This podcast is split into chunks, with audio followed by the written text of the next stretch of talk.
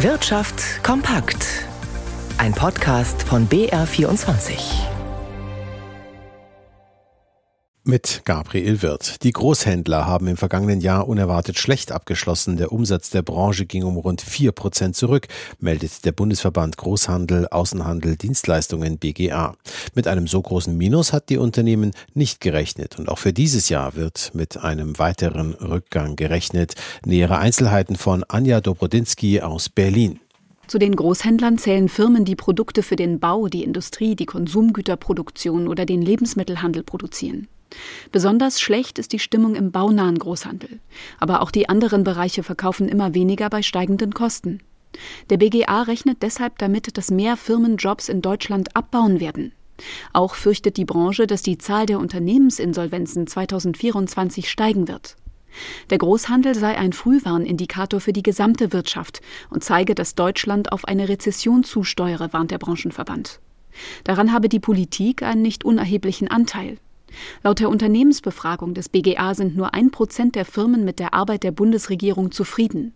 Mehr als die Hälfte schätzen die wirtschaftlichen Rahmenbedingungen hierzulande als schlecht ein.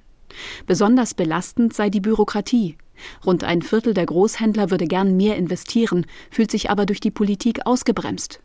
Die Branche fordert eine grundlegende Reform der Bürokratie. Es reiche nicht mehr aus, einzelne Regulierungsmaßnahmen zu vereinfachen. Vorschriften müssten ersatzlos gestrichen werden. Die Digitalwirtschaft dagegen rechnet in diesem Jahr mit einem starken Wachstum von 4,4 Prozent. Der Branchenverband Bitkom sagte heute voraus, für Unternehmen der IT und Telekommunikation seit 2024 einen Umsatz von mehr als 224 Milliarden Euro zu erwarten. Der Sektor wachse damit etwa drei bis viermal stärker als die gesamte Wirtschaft. Die Zahl der Beschäftigten dürfte laut Bitkom in diesem Jahr um 36.000 zunehmen auf rund 1,4 Millionen. Millionen. Der Jobaufbau könnte sogar noch deutlich größer ausfallen, aber der Fachkräftemangel bremse hier, erklärte Bitkom-Präsident Ralf Wintergerst. Vor allem das Geschäft mit Software dürfte stark zulegen. Hier zeige sich auch der Boom bei künstlicher Intelligenz, heißt es. Für die Menschen hierzulande dürfte die Kaufkraft in diesem Jahr etwa so stark bleiben wie im Vorjahr. Das Marktforschungsinstitut GfK rechnet für 2024 mit einer Kaufkraft pro Kopf im Durchschnitt von knapp 27.500 Euro. Am wenigsten haben dieser Studie nach Verbraucher im Stadtstaat Bremen mit dem Schnitt 24.700 Euro pro Kopf. Bayern belegt dagegen den ersten Platz in diesem Ranking mit mehr als 30.000 Euro im Schnitt. Weitere Einzelheiten von Oliver Tubenmauer.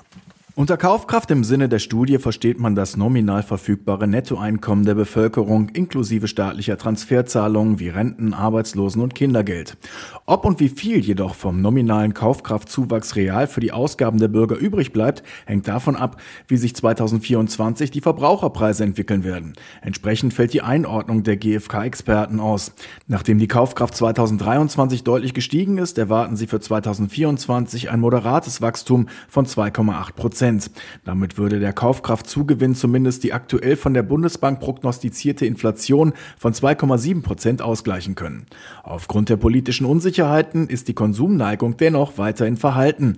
Deswegen gehen die Konsumforscher davon aus, dass die Deutschen auch in diesem Jahr wieder mehr Geld sparen werden. BMW will in seinem Münchner Stammwerk in einigen Jahren nur noch Elektroautos bauen. Man investiere hier 650 Millionen Euro und werde damit bereits ab Ende 2027 ausschließlich vollelektrische Fahrzeuge an diesem Standort produzieren, erklärte heute der Produktionsvorstand des Konzerns Milan Nedelkovic.